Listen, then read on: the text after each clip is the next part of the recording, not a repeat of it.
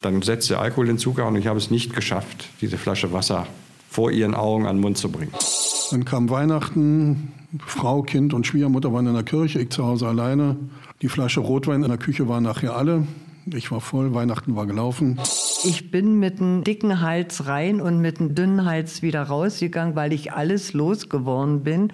Help FM, der Selbsthilfe-Podcast. So, herzlich willkommen zu einer neuen Folge von Help FM, unserem Selbsthilfe-Podcast. Diesmal wieder mit einem ganz klassischen Selbsthilfethema. Es geht nämlich um die Sucht und so begann ja alles mal.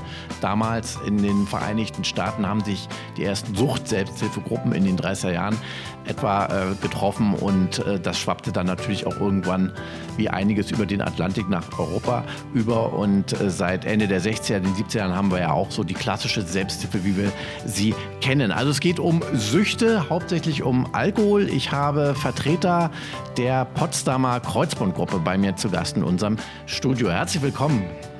Ja. Klaus und Karin erstmal. Wir werden nachher noch mehr Gäste haben und äh, möchte mit euch mal anfangen. Karin, jetzt hatten wir ja gerade Ostern.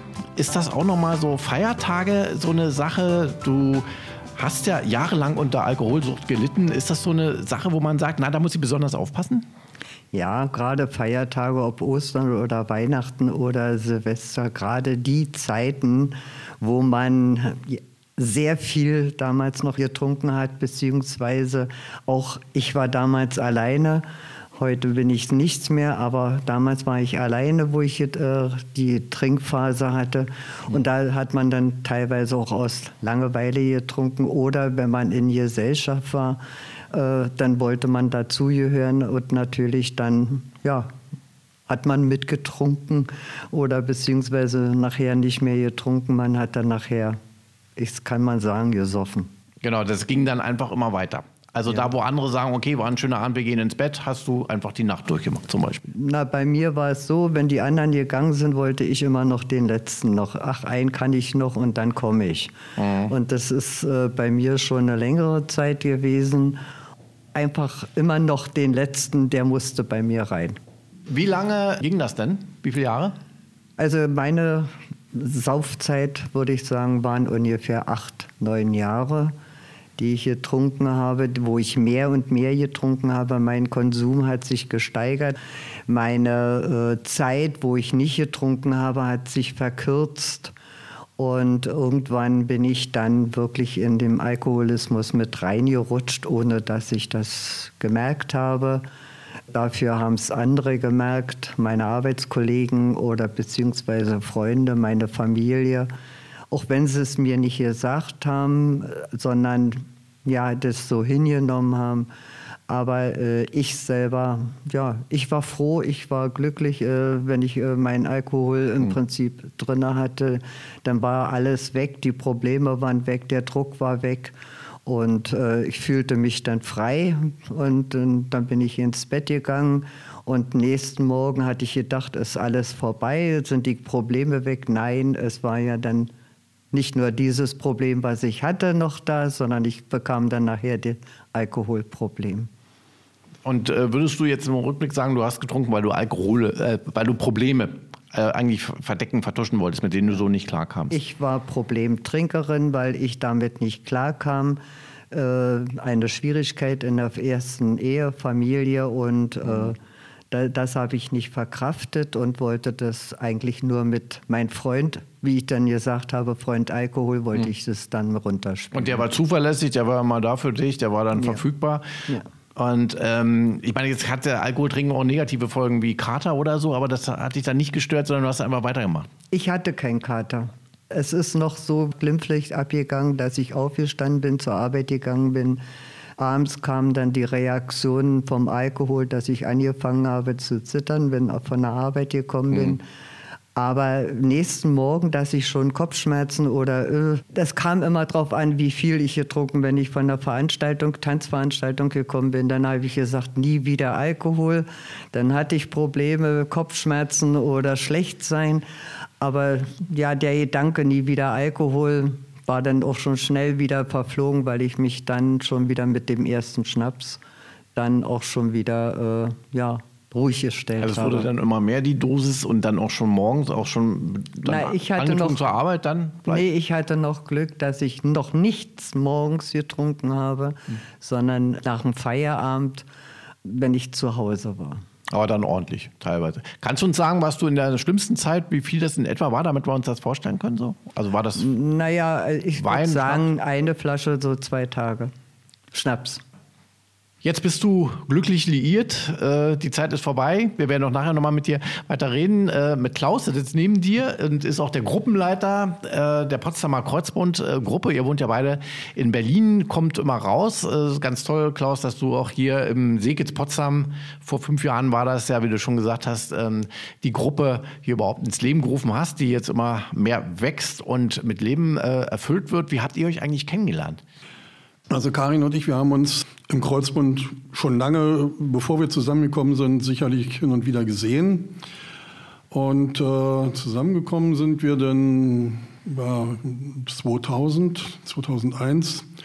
Ich hatte gerade eine, wie ich nenne, nach meiner Ehe eine Zwischenbeziehung hinter mir und hatte eigentlich gedacht, okay, jetzt in aller Ruhe und das war jetzt erstmal für eine Weile und ja, war eben nicht so. Wir haben, sind uns dann auf einer Dampferfahrt, die damals der Kreuzbund immer so im August veranstaltet hat, dann ein Stück näher gekommen. Und äh, ja, so ist es halt gekommen. Also in der Selbsthilfe quasi. Schon in, In der Selbsthilfe, ja, wir sind schon ein paar Jahre vorher uns begegnet. Bei Veranstaltungen, bei Seminaren haben wir uns gesehen. Aber ähm, ja, ich war dann erst zuerst noch verheiratet, zweitens danach in dieser, wie ich es nenne, Zwischenbeziehung. Und erst als die zu Ende war, äh, ja, wollte ich erstmal eigentlich zur Ruhe kommen. Und ähm, jetzt sind wir auch schon wieder 20 Jahre verheiratet. Und das heißt, seit 20 Jahren auch äh, trocken oder gab es da Rückfallphasen? Nee, wir hatten Rückfall, hatte ich weder Karin noch ich, nachdem wir äh, aus der Therapie und ich sag's mal für uns die Abstinenzentscheidung getroffen haben, glücklicherweise nicht. Okay, also bei Karin, Karin, bei dir liegt das auch schon alles jetzt länger zurück, was Auch du uns erzählt hast. Die auch ganze ungefähr 30 Denkphase. Jahre. Und, äh, also hat der Kreuzbund euch zusammengeführt, siehst du, das ist doch schön. Wenn man so will, ja. Ja, Klaus, erzähl du doch vielleicht mal ein bisschen, ähm, wie hat es bei dir eigentlich angefangen? Wie bist du in diese Alkoholsucht äh, reingekommen? Wie wurde das immer schlimmer? Ja, so genau kann ich es natürlich heute nicht mehr so nachvollziehen. Ich weiß nur, dass ich schon in, in jungen Jahren, in jüngsten Jahren mit Alkohol konfrontiert wurde. Bei uns zu Hause wurde oft gefeiert und dann standen natürlich die Flaschen leer, nicht ganz leer, vor allen Dingen auch Gläser mit, mit irgendwelchen Resten drin, wo ich mit Sicherheit nächsten Morgen dann das eine oder eine schon mal genascht habe. Als Kind jetzt schon, oder? Als Kind dann schon mal sicherlich, aber da mit Sicherheit noch nicht so schlimm. Mein Vater war in dieser Zeit ähm, schwerer Säufer. Es hat eine Zeit gegeben, da hätte ich blind unterschrieben als Alkoholiker. Heute denke ich, er hat nur exzessiv konsumiert, weil er hat dann irgendwann später, etliche Jahre später, dann ja fast auf null reduziert. Zuletzt sowieso auf null, weil er schwerst krank war. Ja, und ich habe dann immer gedacht, nee, so wie mein Vater werde ich nicht. Hat aber nicht so richtig geklappt. Ich habe dann klar der, als Jugendlicher in der Clique dann angefangen und bei mir war das eben so, dass ich gut vertragen habe. Und ich sag mal aus der Rückschau heute, ohne zu wissen, ob es was geändert hätte, selten verkatert gewesen. Ich hatte selten irgendwelche Nachwirkungen. Klar kamen die hin und wieder. Aber ich hatte auch schon in jungen Jahren mal einen Blackout, einen Filmriss, sodass ich am nächsten Tag, ich weiß zwar noch, was ich vorher gemacht habe und ich weiß, dass ich morgens in meinem Bett aufgewacht bin, aber wie ich nach Hause gekommen bin, daran kann ich mich heute noch nicht dran Ja, erinnern. da fehlt was dazwischen. Da fehlt was. Ja, das heißt, vielleicht auch leider, ja. Hast du den so gut vertragen? Äh, wahrscheinlich leider. Sicherlich gab es auch mal so, was, was Karin vorhin sagte, mal die Begebenheit, nie wieder Alkohol. Mhm. Das war mal so ein Exzess mit Wodka. Hatten wir drei Wochen vorgehalten. Dann war ich also auch wieder dabei. Und ja, es gab immer wieder Sachen oder Zeiten, wo ich weniger getrunken habe. Auch in der, in der Ehe dann. Meine Tochter wurde dann 84 geboren. Als ich aufhörte, war sie gerade mal viereinhalb, vier, drei Viertel. Äh, und auch die hat es schon mitgekriegt, dass ich getrunken habe. Äh, und, da, und das war auch die schlimme Zeit. Also davor gab es dann immer mal Phasen, von meiner Frau dann mal wieder sagte, oh, du trinkst zu viel. Dann habe ich mal wieder gesagt, okay, dann trinke ich mal ein halbes Jahr nicht. Das halbe Jahr ging auch. Also das Äh, ging. Das Einfach- ging, ja, aber die, die boah, fünf Monate problemlos. Der letzte Monat war der schlimme. Und ich wusste, es sind nur noch vier Wochen, drei Ah, Wochen, okay. zwei Wochen, Ja, eine. Woche, dann kann ich wieder. Hab dann auch wieder und ich habe nie wieder solche. Die Zeiten, die ich dann immer eingestanden habe, um zu demonstrieren, zu beweisen, dass ich nicht Alkoholiker bin, die wurden immer kürzer. Ja. Bis es nachher überhaupt nicht mehr ging. Und, und wie war so bei dir in der schlimmsten Phase? Also war das dann auch so, dass du dann auch schon morgens einfach Ja. getrunken hast? Oder? Bei mir auf ja. jeden Fall auch morgens. Ich hatte gerade in den letzten Wochen, ich habe immer noch eine Zeitung morgens gekauft, äh, bevor ich ins Büro gefahren bin. Und äh, ist ja Gott sei Dank verjährt. Ähm, ich bin immer Auto gefahren, egal ob ich was getrunken oder nicht getrunken hatte. Und ich bin morgens meine Zeitung holen. Und in den letzten Wochen habe ich mir immer gesagt, heute nur die Zeitung. Und ich habe es nie geschafft. Immer mit einem Sixpack Bier. Und bevor ich im Büro war, so 20, 25 Minuten, waren drei bis vier Flaschen schon leer. Und dann ging es über den Tag weiter und abends natürlich auch. Dann also so Bier, viel- Wein, Sekt und Schnaps, also wie gerade kam. Und es wurde dann natürlich immer mehr, weil man verträgt dann immer mehr und braucht immer mehr Dosis. Äh, jetzt im Rückblick betrachtet, also Karin sagte gerade, sie hatte private Probleme in ihrer damaligen Beziehung. Kannst du sagen, warum? Was, was war der Grund vielleicht? Ja, so ein Stück Langeweile, so ein Stück Unterforderung im Job. Ich hatte einen sehr bequemen Job, sehr gut bezahlt auch, aber äh, ich hatte auch viel Zeit, war unkontrolliert, konnte mich im Büro, also aus von meiner Arbeitsstelle immer absetzen und habe das also auch gemacht und, ähm, und ja, meine Kollegen und meine Vorgesetzten, meine Vorgesetzten sowieso nicht, die waren ja überhaupt nicht geschult. Ich war damals äh, angestellt bei den britischen Streitkräften, das heißt, meine Vorgesetzten waren alle Militärs. Und, äh, aber auch die Kollegen, die mich irgendwo gesehen haben, was sie mir später erzählt haben, haben mich nie angesprochen.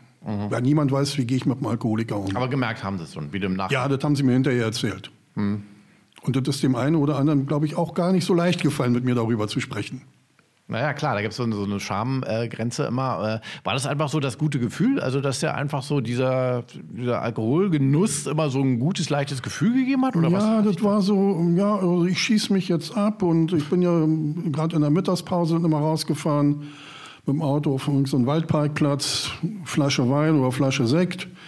Die dann alle gemacht, mich kurz mal lang gemacht und hat mich ja keiner kontrolliert, ob ich eine Stunde oder zwei Stunden weg war. Und zu Hause, die, die Frau, was hat die gesagt? Ja, die Frau, die hat natürlich alles gemerkt und habe ich ein, zwei, manchmal auch drei Flaschen zugegeben, Bier. Und das, das habe ich sehr schnell begriffen. Es spielt keine Rolle, ob ich zwei oder zwei Bier getrunken habe oder noch eine Flasche Wein dazwischen war. Das war egal. Die konnte ich dann immer zugeben und äh, na klar hat sie gemerkt. Angeblich auch an meinen Augen. Und was war dann für dich der Moment? Also hast du einfach von selber gesagt, jetzt reicht's oder gab es gesundheitliche Probleme oder hat jemand mal was gesagt? Es, ja, sicher nicht. Also, Wie gesagt, im Büro, also im Job bin ich dann doch mal angesprochen worden. Mein Staff Sergeant, der tut mir heute noch leid, der mit mir reden musste. Bin sicherlich auch mal angesprochen worden, in der Familie angesprochen worden, aber der Hauptpunkt, warum mich aufgehört hat, war, dass ich Ende 88 eine Bauchspeicheldrüsenentzündung hatte, die richtig heftig, in der ich weit über fünf Wochen im Krankenhaus lag, davon zehn oder zwölf Tage auf der Intensivstation. Äh, und ja, das war so Ende September. Äh, entlassen, dann ging es wieder gut. Ich habe es also auch, glaube drei Monate geschafft, nichts zu trinken. Dann kam Weihnachten, Frau, Kind und Schwiegermutter waren in der Kirche, ich zu Hause alleine. Die Flasche Rotwein in, in, der, in der Küche waren nachher alle. Ich war voll, Weihnachten war gelaufen. Und drei Wochen später war ich dann wieder mit einer Bauchspeicheldrüsenentzündung im Krankenhaus. Und da war der Punkt, wo ich gesagt habe, jetzt muss ich was machen. Okay, Ich wusste noch nicht was, aber ich musste was machen. der Körper hat dann Ja. quasi irgendwie gesagt, jetzt geht's nicht mehr weiter. Help FM, der Selbsthilfe-Podcast. Karin, wie war das bei dir? Also wer hat da auch mal jemand was gesagt oder?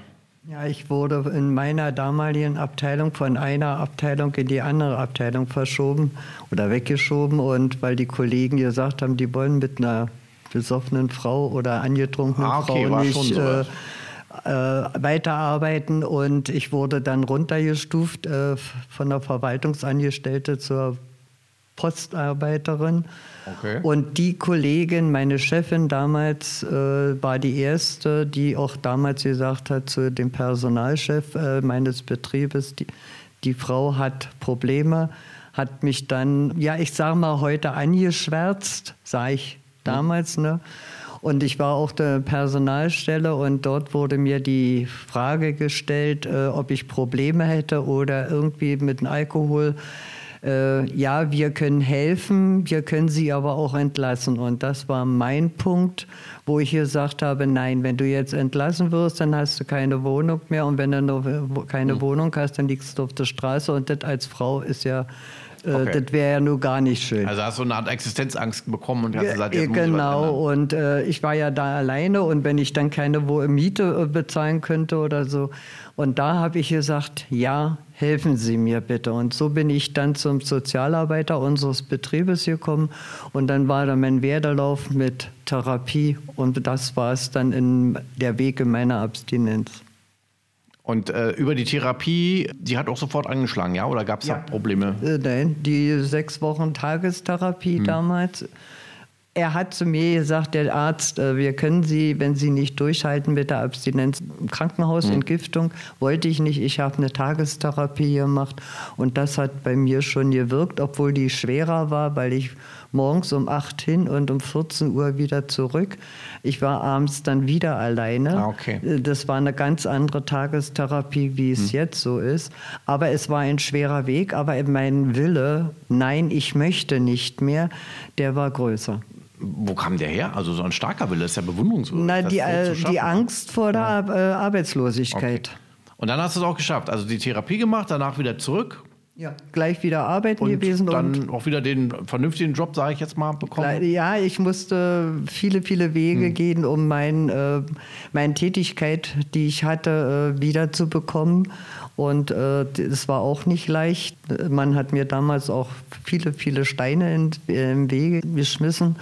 Aber naja, ich habe es durchgehalten und habe mir gesagt, es ist egal, was kommt äh, zum Saufen kriegt, kriegt ihr mich nicht mehr. Das war meine Parole und die hat mich bis zum heutigen Tag durchhalten lassen. Und auch in einsamen Stunden, wenn du in deiner Wohnung warst, auch. damals noch ohne Partner, hast du es durchgehalten? Ja. Ja. Was hast du dann gemacht? Also ich meine, es gibt doch so, so einen Triggermoment. Jetzt hätte ich die Flasche Wein getrunken. Jetzt mhm. ist gerade gemütlich. Trinkt man dann Wasser oder was hast du dann gemacht? Na, ich habe, manche lachen, wenn ich das so erzähle, ich habe mir Tomatensalat gemacht. Tomatensalat, und, ne? Und habe Tomatensalat, wenn die letzte Scheibe in der Schüssel drin war, habe ich mir neue Tomaten aufgeschnitten und habe Tomatensalat gegessen. In der Zeit, wo ich getrunken hatte. Mhm. Beziehungsweise nachher kam ich auf die Idee mit Joghurt. Und da habe ich mir mal Joghurt geholt. Also ich habe mich beschäftigt mit dem sogenannten Essen, ja. äh, aber noch ein bisschen bewusst. Nicht so viel Schokolade und kein riesenhafte Kaffee, wie ja. manche machen. Ja, genau, so eine Suchtverlagerung. Ja, ne, dann, genau. Ja. Hm. Und wenn ich äh, Suchtdruck hatte, dann habe ich Selters getrunken und das war damals äh, der erste Tipp, den ich bekommen habe, Selters zu trinken, damit dieser Druck weggeht. Hm. Und was ich zuerst erfahren habe, ist äh, kein Alkohol im Haus. Und das war damals meine Rettung, weil ich ja auch alleinstehend war. Wow, also mit Tomaten, das habe ich jetzt auch noch nicht gehört, aber warum ja. nicht? Wenn es hilft, wunderbar. Und dann bist du auch zum Kreuzpunkt gekommen, da wollen wir dann nachher nochmal äh, drüber reden, wie eure Selbsthilfearbeit so aussieht und äh, wie ihr dann äh, mit der Sucht weiter umgeht. Wir haben auch noch weitere Gäste, würde ich sagen, äh, holen wir jetzt mal Anne und Uwe in die Runde. So, Uwe und äh, Anne sind bei uns. Äh, ihr seid wie lange jetzt in der Potsdamer Selbsthilfegruppe? Also ich bin ja seit einem guten Jahr da erst. Mhm. Und Anne, wie ist es bei dir? Und ich bin vor zwei Jahren hier dazugekommen. Also gute zwei Jahre jetzt. Bei dir ähm, ist es ja insofern jetzt eine andere Geschichte. Du bist nicht als Betroffene da, sondern als Angehörige. Es geht dir um deine Tochter. Ja. Erzähl mal. Die ist 37 und äh, alkoholsüchtig. Ja, sie ist mittlerweile Ende 30, also wird jetzt bald 38. Im Oktober 2020 habe ich das erste Mal erfahren, ähm, dass sie schwer alkoholkrank ist. Mittlerweile schwerst alkoholkrank. Was heißt erfahren? Also habt ihr nicht so engen Kontakt, dass du das mitbekommen hättest? Oder? Also ich gehe mal davon aus, dass sie vorher schon getrunken hatte, aber da kam der erste große Hilferuf. Sie musste ins Krankenhaus, wurde eingewiesen über den Notdienst, hat sich erstmal wieder entlassen. Dann bin ich hingefahren und habe sie nochmal in die Klinik gebracht. Mhm. Und das war der Anfang. Und dann kam das immer häufiger. Also sie hat ja auch schon morgens getrunken, konnte dann auch nicht mehr arbeiten gehen. Sie hatte jetzt in den zwei Jahren auch kaum gearbeitet, ganz selten. Sie hat ein, zwei Wochen mal gearbeitet, dann war wieder der Rückfall da. Sie musste wieder in die Klinik. Sie war mehrmals in der Klinik. Oft habe ich sie hingebracht. Und ähm, ich war dann Anfang 21 sehr verzweifelt. Ich wusste nicht weiter. Ich habe erstmal angefangen, mich mit diesem Thema zu beschäftigen. Man kennt es ja nur aus dem Film, aus Büchern oder von anderen. Mhm. Trifft einen ja nicht. Ne? So nach dem Motto, mich betrifft das nicht. Ja, und das war natürlich eine, eine neue Sache, also ein neues Thema, mit dem man sich erstmal auseinandersetzen musste. Ich habe dann überlegt, wie kam es dazu? Was, ähm, wie fühlen sich diese, es ist ja eine Krankheit, wie fühlen sich diese kranken Menschen? Was muss ich machen oder was kann ich mhm. machen? Was kann man überhaupt machen als Außenstehender? Ja, und dann habe ich äh, im Internet erstmal recherchiert. Das hat mir aber nicht viel weitergeholfen, weil es ist ja nur die blanke Theorie. Ähm, habe dann ähm, geschaut, wo kann man hier in Potsdam sich Hilfe holen. Ja, und dann habe ich angerufen, ich glaube beim ASB in, in Babelsberg, möchte ich meinen. Oh, oder, oder hier beim Seekiez. Ich weiß das nicht mehr so genau. Hatte eine freundliche Frau am Telefon und sie hatte mir zwei Telefonnummern gegeben und eine davon war von Klaus. Mhm. Also bist du in die Selbsthilfe gegangen. Da können wir jetzt auch noch mal drüber reden, wie ihr das in, in der Gruppe macht. Aber vielleicht noch mal erst zu der Situation. Deine Tochter lebt ja nicht bei dir, nehme ich an. Nein, ähm, sie hat alleine. Genau, sie, sie ist aber trinkt immer noch Alkohol oder hatte sie jetzt schon eine Therapie? Sie hat jetzt zwei Therapien. Also ich muss noch dazu sagen, sie hat auch eine Familie, sie hat mhm. äh, einen Sohn mhm. und lebt auch mit einem Partner zusammen. Es ist aber nur eine Wochenendbeziehung. Mhm. Sie ist deswegen in der Woche immer allein. Mhm. Ja, und das war so meine Sorge, ne? wenn sie dann allein ist, äh, zu Hause in der Wohnung. Mhm. Na, ja. wie ist das? Also fährst du dann zu ihr, habt ihr Kontakt? Mhm. Ja, es kam oft der Hilferuf. Ähm, entweder von ihr oder von dem Partner ähm, oder von dem Vater des Kindes manchmal auch von ihr selber. Mhm. Wie ist denn die Situation ähm, deiner Tochter? Ist sie jetzt auch so, wie wir es gerade gehört haben von Karin und Klaus, äh, dass sie sagt, okay, ich habe eine Suchtgeschichte, habe es geschafft oder äh, konsumiert sie noch? Sie konsumiert noch, ja. Und hat sie die Einsicht, dass sie was ändern möchte und schafft es nicht? Oder ja, hat sie die Einsicht? Ja, genau. Sie möchte. Hm. Und das habe ich ja im vergangenen Jahr sehr deutlich gespürt. Und, ähm, aber sie hat es einfach nicht geschafft. Sie hat jetzt allerdings eine Therapie gemacht, also in einer Klinik, hm. ein Vierteljahr. Das ist dann diese Entwöhnungskur. Ne? Ja. Und äh, also jetzt im Moment müssen wir schauen. Ach so, jetzt ist gerade. Wir wissen nicht, wie lange sie durchhält, genau. Also, aber sie hat bis vor einem Vierteljahr. Kam sie auch schon mal mit dir mit in die Gruppe? Weil es äh, kann ja stabilisieren Nein, und helfen. Ähm, das, das geht rein örtlich nicht, weil sie immer in Berlin ist. Ne? Und wenn sie mal hier war, dann war sie dazu nicht in der Lage. Mhm. Also und in Berlin hat sie aber jetzt auch noch keine Lust gehabt. Eine Doch, sie hat schon Therapien angefangen. Aber, aber so, zur Selbsthilfegruppe ist sie noch nicht gegangen. Na, ist sie auch schon mal gegangen, aber mhm. es hat nur einmal geklappt und dann war ja wieder der Rückfall. Und ähm, okay. das, es wurde immer wieder unterbrochen von ihren Alkoholphasen. Gut, da reden wir nachher nochmal drüber. Jetzt haben wir Uwe da, du bist bei der Bundeswehr, kommst aus dem hohen Norden, Schleswig-Holstein. Genau, gebürtiger Hannoveraner, leide mit meinem Fußballverein zurzeit. Und Schleswig-Holstein, ja, bin Beamter, bin Jurist und äh, Beamter bei der Bundeswehr. Zurzeit leite ich die Rechtsabteilung im Einsatzführungskommando, deswegen bin ich hier. Hm. Mein Problem war, ich habe wie Klaus auch, den wir vorhin gehört haben, so mit 13, 14 angefangen, Alkohol zu trinken. Man ist ein cooler Typ, man hält mit, man kann was ab. Ja. Also Alkohol war immer dabei. Also Gerade im Norden muss man sagen, Norddeutschland ne, wird auch viel konsumiert. Ja, ich weiß gar nicht, ob man das so am Norden festmachen kann. Jedenfalls war also am Wochenende Kneipe, Vorglühen, all das, was man so kennt, das war völlig normal. Ja. Habe ich auch gar nicht hinterfragt, das gehörte einfach mit dazu. Und das ging soweit gut. Dann sind wir nach Schleswig-Holstein gezogen, weil ich da meinen ersten Job bei der Bundeswehr hatte. Da habe ich auch getrunken, aber in Maßen, weil meine Frau immer da, dabei war. Meine Frau hatte mich erlebt, kennengelernt als Junggeselle und hat schon gemerkt, der, der trinkt aber ordentlich mhm. und hat immer auf die Bremse getreten. Mhm. Und da ich meine Ehe nicht gefährden wollte, habe ich dann auch meistens nachgegeben und gesagt, gut, dann trinke ich halt nur ein Bier oder auch gar nichts, je nachdem. Mhm. Das klappte alles wunderbar, bis äh, ich war damals im Flottenkommando in Glücksburg, also auch noch heimatnah, konnte jeden Tag nach Hause fahren. Das wurde dann geschlossen. Mhm. Und dann hat man mich versetzt ins Verteidigungsministerium nach Berlin. Und nicht, weil es Berlin war oder das Verteidigungsministerium, aber da musste ich dann natürlich eine Wochenende-Ehe führen. Und da war die soziale Kontrolle weg von zu mhm. Hause. Und da bist dann, du in die alten Muster geglitten quasi. Da bin ich in die alten Muster zurückgefallen und habe ja, jeden Abend da getrunken, Flasche Wein, kleine Flasche, also 03 Jägermeister und noch ein, zwei Bier. Das war so das Quantum. Um Freitag dann nach Hause zu fahren, zu behaupten, in der Woche nichts getrunken, wie man das so macht. Deswegen kann man zu Hause ja ruhig mal ein Bier trinken. Ja, genau. Äh, Zum Wochenende. Genau, zum Wochenende. Das hat meine Frau auch eine Zeit lang geglaubt. Ja, und das wurde aber mit der Zeit dann immer mehr und immer schlimmer. Und kannst du einschätzen, rückblickend jetzt, äh, was war der Grund? Also war das auch, wir haben ja schon einiges gehört, Langeweile, Probleme in der Partnerschaft. Was ist es bei dir? Also ich war, ja, wir hatten Probleme mit der Tochter, die war Leistungsschwimmerin, da gab es ständig Druck und, und also sehr, sehr gute Schwimmerin und Ärger bis auf deutsche Meisterschaften. Ich war nur in Schwimmhallen, es war also Stress mhm. pur und dann auch, auch persönliche Streitereien zu Hause. Mit der Frau oder? Also zwischen, zwischen uns, Tochter, Frau und mir bis zu Handgreiflichkeiten, bis dass die Polizei vor der Tür stand. Und mhm. also das volle Programm. Und um meine Nerven zu beruhigen, habe ich dann, dann auch mal mhm. zum Whisky gegriffen, weil ich einfach dann gesagt habe, jetzt interessiert mich das nicht mehr. Mhm. Aber alles in allem war ich mehr ein Belohnungstrinker. Mhm. Also wenn immer ich was gemacht habe, drei Stunden im Garten, Garten sieht toll aus, jetzt hast du dir was verdient. Mhm. Urlaub, toll, Sonne scheint, jetzt geht es dir richtig gut und damit es dir noch besser geht, trinkst du jetzt erstmal ein. Und weil du es auch so gespürt hast, dass es dir besser ging dann, wenn du ein zu sitzen ja, hattest. Also wenn ich mal. abends zum Beispiel jetzt in der Bude saß, dann äh, wurde die Fernsehsendung interessanter, wenn man was getrunken hat. Die Zeit ging schneller rum.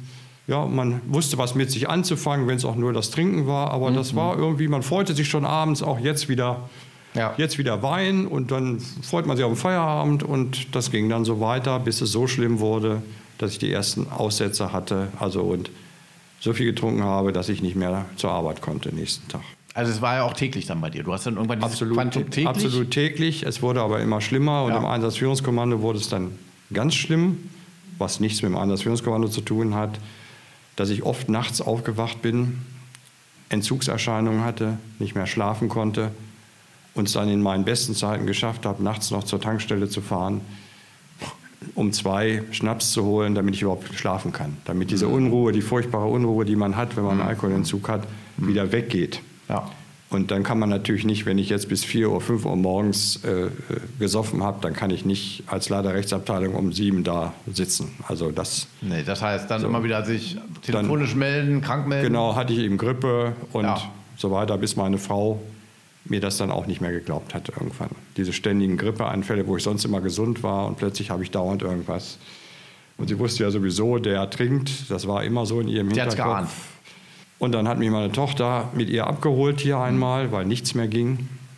Und das Schlüsselerlebnis bei mir war, dass meine ich mit meiner Tochter im Auto saß, sie ist gefahren und ich wollte was trinken, also Wasser. Und ich, dann setzte Alkohol in Zucker und ich habe es nicht geschafft, diese Flasche Wasser vor ihren Augen an den Mund zu bringen. Sodass sie mich füttern musste, wie man ein Baby die Flasche gibt. Und das war für mich so entwürdigend, mhm. dass ich gesagt habe, also das darf dir nicht normal passieren. Meine Tochter hat immer zu mir aufgeblickt, alles geschafft, alles gemacht, leitende Position, alles toll und dann sowas. Mhm. Ja, und da habe ich mich entschlossen, na, Alkohol. Es muss ja so einen Moment immer geben, ne? Ja, also das war wirklich, das war das Entwöhnendste, was ich überhaupt hier erlebt habe. Und wie lief es dann bei dir? Also hast du eine Therapie gemacht? Also ich habe erstmal eine Entgiftung gemacht, das war aber vor dieser Fahrt. Die haben mich zweimal abgeholt, das war das erste Mal. Da habe ich Schwerstalkoholiker gesehen, was für mich nicht gut war, weil ich gedacht habe, na, so bist du ja nicht. Ja. Du hast ja, also wenn du die anguckst, hast du ja gar kein Problem. Mhm. Die da rumschreien, ne, also Halluzinationen haben und so weiter. habe ich gesagt, nee, mein Arzt hat immer gesagt, ja, die Leberwerte sind nicht, nicht ganz so gut, aber kein Problem. Was mich alles immer, obwohl er es natürlich gar nicht wollte, ermuntert hat zu sagen, naja, du kannst ja weiter trinken, ist ja letztlich alles noch gut. Bis dann das zweite Mal, wo meine Tochter mich dann da abgeholt hat mit meiner Frau. Und dann kam noch hinzu, dass meine Frau mir die Pistole auf die Brust gesetzt hat und gesagt hat, wenn das noch einmal passiert, dann sind wir geschiedene Leute im wahrsten Sinne des Wortes. Mhm. Und ich hätte dann auch meinen Beamtenjob an Nagel gehängt, weil ich das nicht mehr hätte verantworten können. Also vor mir selber nicht mehr verantworten können, dass ich eine Rechtsabteilung leite in einem Kommando, wo es auch um Einsätze geht, wo es um, ich will das nicht dramatisieren, aber um Leben und Tod teilweise geht. Und wenn man da Fehler macht, auch rechtlich, dann ist das nicht so gut. Und das wäre für mich nicht mehr gegangen. Also, also du wolltest dann eben auch quasi dein Leben wieder retten, wolltest die Ehe ich retten? wollte das bis heute so, die Ehe retten. Ich wollte meinen Job zu Ende bringen, mhm. vernünftig und nicht als Säufer ja nach, nach über 30 Jahren dann aus dem Dienst scheiden und habe dann eine Therapie gemacht in Kiel, eine Tagestherapie, drei Monate, mhm. die bis jetzt hervorragend gewirkt hat. Aber Wie lange ist das her? Das ist, äh, angefangen habe ich letztes Jahr im Februar und im Mai war sie zu Ende. Ich habe zwischendurch eine Woche mir erkämpft, dass ich Probe arbeiten kann, weil ich wissen wollte, wie ist es, wenn du jetzt hm. wieder in deiner Bude sitzt hier. Und zu meinem größten Erstaunen hatte ich also nicht den Druck oder auch nicht das Verlangen, was zu trinken. Mhm. Weil du vorhin sagtest, man denkt dran, ja, ich denke auch heute, ich denke immer dran. Jetzt hättest du das gemacht, jetzt hättest du einen Wein getrunken, das aber bei mir Gott sei Dank bisher nicht dazu führt, dass ich das ernsthaft jetzt in Erwägung ziehe.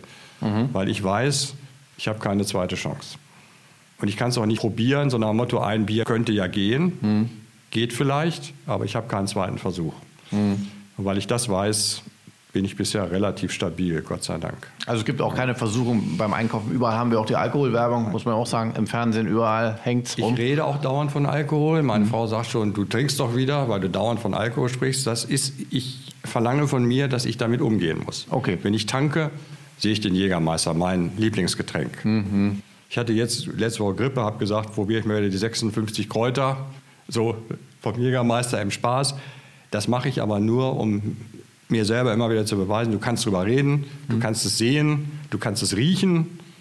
Ja, es macht dir nichts aus. Und das ist das, was ich von mir verlange, weil ansonsten bin ich verloren. Wenn ich also jedes Mal, wenn ich einen Jägermeister sehe, in die Versuchung kommen würde zu trinken, ich glaube, dann würde ich es nicht schaffen. Dann würde es sicherlich auch ganz schnell wieder in die alten Muster zurückgehen. Das würde sofort wieder in die alten Muster gehen ja. und deswegen. Das kennt man ja immer wieder von vielen ja, Rückfällen. Ja.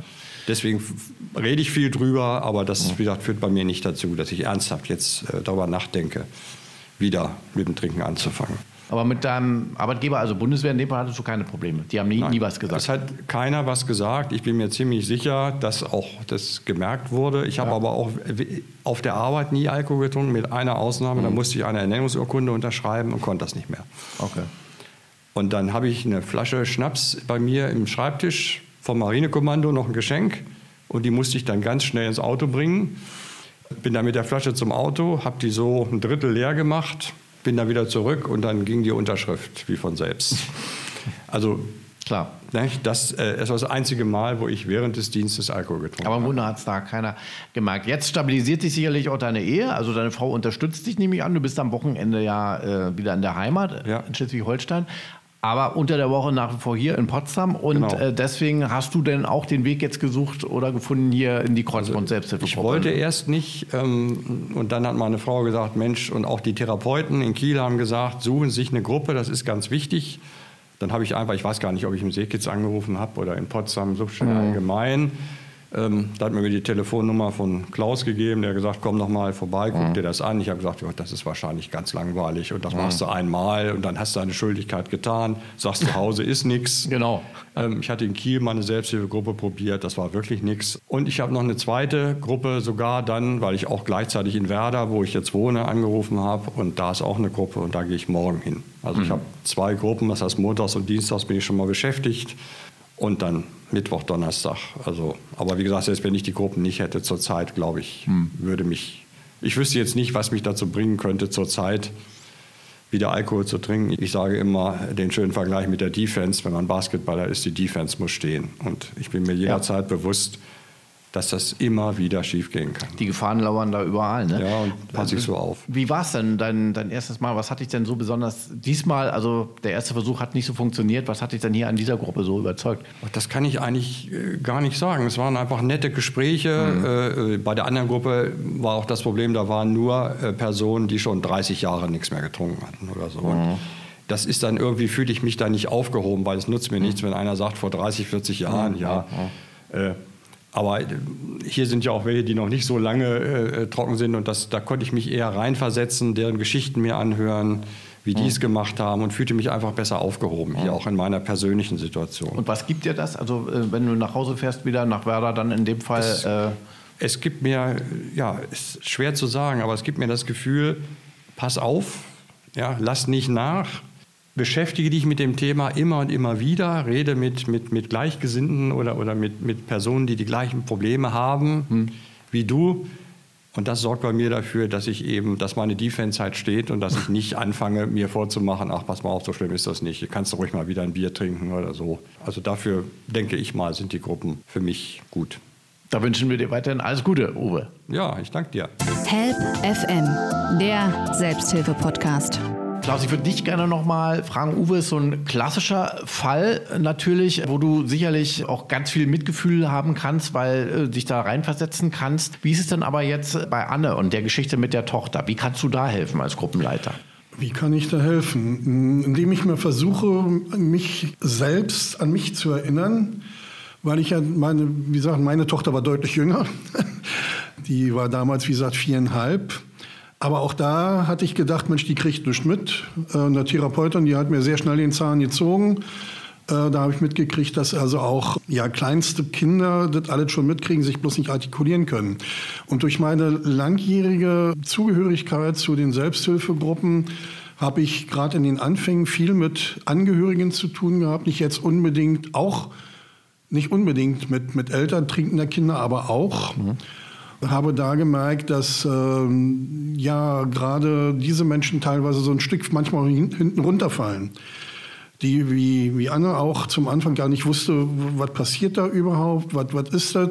Und da denke ich, können wir in den Gruppen erstmal die Menschen, die dann zu uns kommen, denen sagen, Alkoholiker sind, wenn sie aufgehört haben, auch ganz liebe und nette Menschen. Mhm. Und vielleicht auch zu vermitteln, egal was passiert ist, das hat niemand, also ich damals auch nicht in meiner Ehe, habe das nicht gemacht, um meine Frau zu ärgern, zu drangsalieren oder so, sondern das war der Teufel Alkohol, der da das Zepter geführt hat.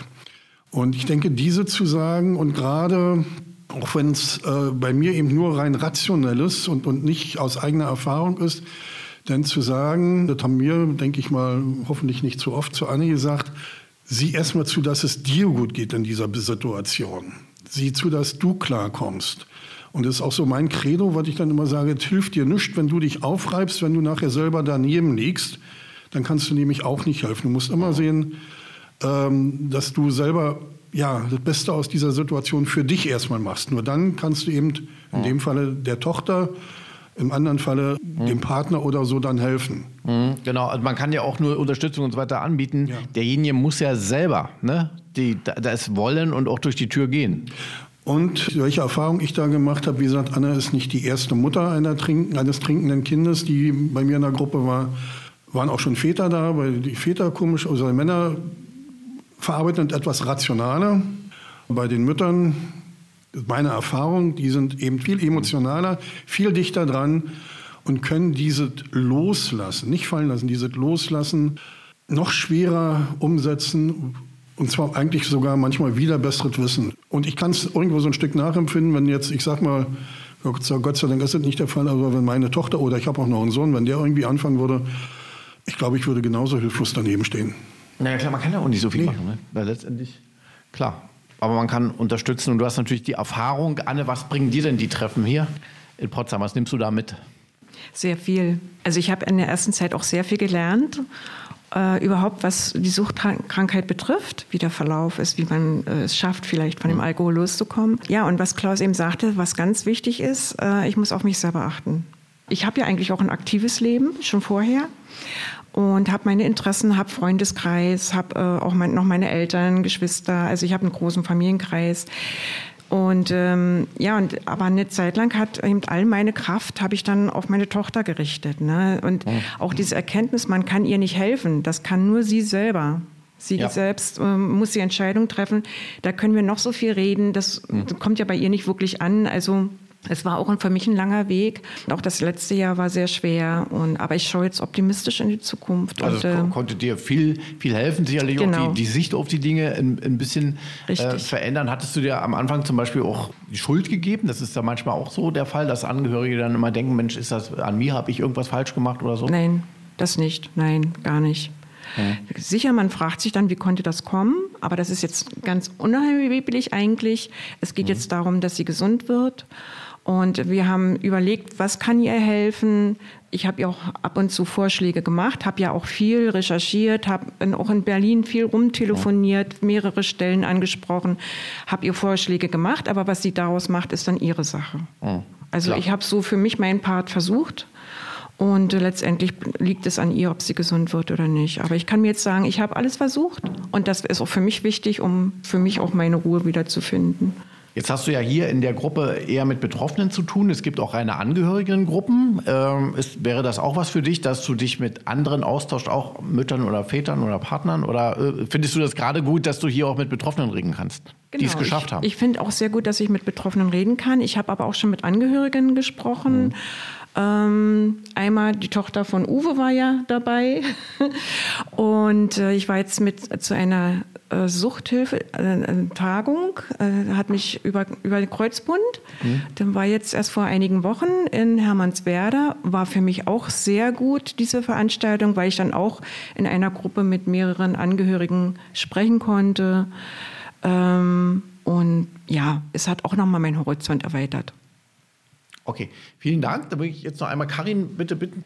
Karin, dich würde ich auch gerne noch mal kurz nach deiner Selbsthilfekarriere fragen. Ähm, wie viele Gruppen hast du so besucht, äh, bis du jetzt hier mit Klaus zusammen nach Potsdam gekommen bist? Das ist unterschiedlich. Ich habe angefangen mit einer Gruppe, damals in Kreuzberg, von Marzahn nach Kreuzberg, habe dann die Gruppe gewechselt zu einer anderen Gruppe. Dann ist mir ja, wie soll ich sagen, ich habe immer gesagt, warum hat Marzahn, Berlin-Marzahn, keine Selbsthilfegruppe äh, vom Kreuzbund, sondern nur andere. Habe mir dann die Kraft irgendwo hergenommen, ich weiß nicht wo, aber ich habe dann da eine äh, Selbsthilfegruppe gegründet, aus mhm. nichts, sondern habe gewartet. In Marzahn damals? In Marzahn, ja. ja. Ja, und dann habe ich Klaus kennengelernt und bin mit Klaus dann in seiner Gruppe mitgegangen in Klado. In Berlin-Klado und äh, damit Klaus hier in Potsdam zum Anfang nicht ganz alleine fährt und nicht hier also alleine sitzt, bis die Ersten kommen, habe ich dann gesagt, ich fahre mit und habe gesagt, und wenn es dann die hm. Gruppe so einigermaßen steht, dann gehst du nur noch in deiner eigenen Gruppe. Aber ich fühle mich in dieser Potsdamer Gruppe genauso wohl wie in meiner in Klado in Berlin und habe dadurch jetzt zwei, aber ansonsten von Anfang an nur immer eine. Gibt es einen Grund, warum du speziell zum Kreuzbund damals gekommen bist oder war das eher Zufall? Nein, es gibt ja in den Krankenhäusern die Vorstellung der mhm. Selbsthilfe. Bei mir in der Tagestherapie, damals war es nicht in Marzahn. Ich bin zum Kreuzbund gekommen durch meinen damaligen Sozialarbeiter. Der hat zu mir gesagt, Karin, du musst jetzt in eine Selbsthilfegruppe. Nee, habe ich gesagt, da gehe ich nicht hin. Mhm. Und dann stand ich zum einen Geburtstag schon kurz vor Rückfall und habe gesagt, doch, ich suche jetzt mir eine und mhm. bin durch ihn, durch meinen Sozialarbeiter damals zum Kreuzbund gekommen, nach Kreuzberg. Und war es dann auch so dieser Moment, dass du den ja viele schildern, du kamst in so eine Gruppe, dachtest erst, kann es das vielleicht auch Spielfilm? Naja, da sitzen die im Kreis, ne, das, das muss ich ja nun nicht machen. Oder wie Uwe sagte, da gehe ich einmal hin, Haken hinter und fertig. Und war es dann dieses Erlebnis, dann da mit Gleichgesinnten zusammenzusitzen, das dich überzeugt hat? Ja, erstmal das. Äh, ich bin aufgenommen worden in der Kreuzbundgruppe. Da hat mich jemand an der Hand gefasst, hat gesagt, setz dich hin, hab eine Tasse Kaffee bekommen oder ein paar Kekse. Und dann hat sich der Gruppenraum gefüllt. Und dann habe ich von dem damaligen Gruppenleiter gesagt bekommen, guck dir die Gruppe erst mal an, bevor du heute Nein sagst oder irgendwas. Mhm. Aber diese Gruppe hatte mir die Chance gegeben, in den ersten 20 Minuten zu reden zu lassen, was mich alles bedrückt hat ich bin mit einem dicken Hals rein und mit einem dünnen Hals wieder rausgegangen, weil ich alles losgeworden bin, was mich die ganzen Jahre bedrückt hat, weil mich ja keiner verstanden hatte damals. Ja, ja. Und diese Gruppe hat wirklich gesagt, erzähl, mach, tu. Es hat mich keiner unterbrochen, nichts. Das ist bei uns die Regel so im Kreuzbund, man unterbricht nicht. Man kann reden, was man möchte, wie der Schnabel gewachsen ist.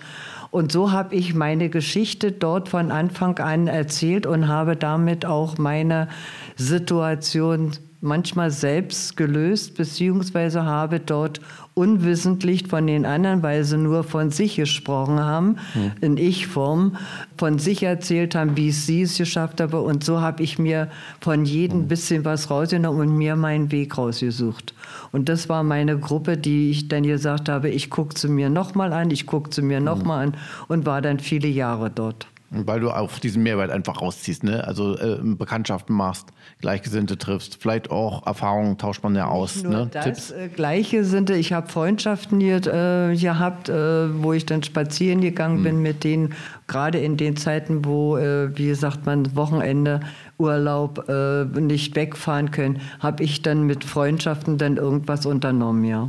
Vom Kreuzbund. Oder wenn ich Hm. angerufen habe, hast du Zeit, kannst du mit mir reden, treffen wir uns irgendwo. Es war immer irgendjemand da Ja. für mich. Die Selbsthilfe lebt natürlich von den Menschen, die sie machen. Also hier in dem Fall muss man wirklich nochmal sagen, großes Lob an Klaus, äh, der das toll leitet, weil wenn da von der Leitung her das schon nicht stimmt in der Gruppe, dann hört man ja auch häufig, dass die Leute eben wirklich nur einmal reingucken und sagen, nee, ne, muss ich nicht nochmal haben. Also es ist wirklich auch ganz wichtig, dass so ein entsprechendes Klima auch erzeugt wird. Ähm, Klaus, wenn ihr jetzt euch aber so, wenn keine neuen dazukommen, dann erzählt ihr euch ja wahrscheinlich nicht immer die, die, dieselben Geschichten, die ihr schon kennt. Ne? Wie, wie, wie kann man sich dann so diese Sitzung vorstellen? Werden dann Tipps ausgetauscht? Redet man über die Woche? Im Prinzip schon, klar, erzählt man auch, was war an der Woche, was, wie ist es mir gegangen. Gerade wenn jemand, äh, und äh, Uwe sagte ja, bei uns in der Gruppe hier in Potsdam sind auch viele, die noch nicht so lange dabei sind, die längsten so um die fünf Jahre rum. Ja, dann kommt schon mal eine Besonderheit, ja, das erste Mal auf Dienstreise, wie gehe ich damit um? Oder ich gehe zum Geburtstag, wie gehe ich damit um? Äh, solche Dinge werden dann erstmal besprochen und sicherlich gibt es dann auch mal den einen oder anderen Gruppenabend, wo nur über Alltägliches gesprochen wird. Und, Also Themen habt ihr immer. äh, bisher ja. Wir hatten mal eine, eine Phase, wo wir gesagt haben, ach Mensch, das plätschert jetzt so vor sich hin. Dann haben wir uns mal Gedanken gemacht, haben ein paar Themen gesammelt, die wir dann hätten ansprechen können. Ich bleibe beim Konjunktiv, weil das haben wir bisher noch nie gebraucht. Die, die Fragen oder die Themen, die habe ich in so einer kleinen Kiste drin, da müssten wir bloß reingreifen. Bisher brauchen wir es nicht. Und es kommt auch immer wieder vor, dass jemand dabei ist, der rückfällig wird. Und äh, dann wird auch darüber gesprochen, äh, vor allem aber immer mit dem Tenor denjenigen, der nach dem Rückfall zurückkommt, dann wieder zu stützen, zu unterstützen. Und äh, unser Tenor ist, oder der erste, was, was jemand hört, der rückfällig geworden ist, schön, dass du wieder da bist. Dem wird auch das Gefühl vermittelt, dass er eben nicht wieder bei Null anfängt, dass er nicht der letzte Loser, der absolute Loser ist, sondern jeder, der dann wieder zurückkommt, tut ja wieder was. Und ich denke, das ist ein ganz schwerer Weg, immer wieder dann zurückzukommen, äh, sodass es dann ist. Das ist nämlich auch ganz wichtig, da nicht noch vielleicht äh, noch Vorwürfe zu machen oder Schuld zu weisen, sondern ihn eben zu fördern und zu stützen. Klar. Zum Schluss noch äh, gefragt, ihr seid vom Kreuzbund, also Selbsthilfegruppe Sucht äh, Kreuzbund hier in Potsdam und die hat ja einen Hintergrund äh, der katholischen Kirche, auch von der Entstehungsgeschichte eher mal Ende des 19. Jahrhunderts. Es gibt ja Blaukreuz, es hat einen evangelischen Hintergrund, es gibt die Guttempler, die waren mal eher so ein bisschen Freimaurermäßig organisiert, jetzt auch nicht mehr ganz so. Es gibt hier aus Amerika die anonymen Alkoholikergruppen, die sich aber auch mehr oder weniger religiös ein bisschen beziehen. Gibt es irgendeinen Unterschied, Klaus? Du bist ja schon lange dabei in der Arbeit. Was macht der Kreuzband anders? Oder ist, würdest du sagen, Suchtselbsthilfe ist irgendwo Suchtselbsthilfe? Also das Ziel aller Sucht-Selbsthilfegruppen, und ich betone wirklich aller Selbsthilfegruppen, ist ja die Menschen, die dorthin zu kommen, die dorthin kommen, dazu zu befähigen, abstinentes Leben zu führen. Die Wege dahin sind etwas unterschiedlich, teilweise ja, wie man miteinander umgeht. Es gibt ja die beiden großen Strömungen zwischen Monolog- und Dialoggruppen. Äh, wir im Kreuzbund und viele andere verstehen uns als Dialoggruppe, also wirklich auch in Austausch in der Gruppe zu kommen und nicht nur eben seins vorzutragen und dann den anderen zuzuhören.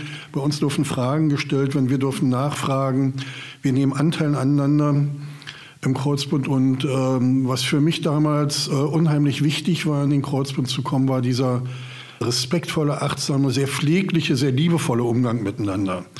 Für mich damals auch ein bisschen schwierig, weil ich kannte das aus dem Elternhaus nicht, dass man mich, mich jemand umarmt hat und ja, als ich das dritte, vierte, fünfte Mal dann in die Gruppe kam, da, ja, wie, wie alle anderen, dann nicht nur begrüßt per Handschlag, sondern auch schon mit Umarmungen. Da hast du dich schon gefreut vorher, ja, auf die Umarmung dann? Äh, nee, zum Anfang nicht. Das war also, ich bin da immer sehr vorsichtig, immer sehr zurückhaltend gewesen. Auch das wirklich in der Vergangenheit, weil in der Zwischenzeit kann ich es genießen.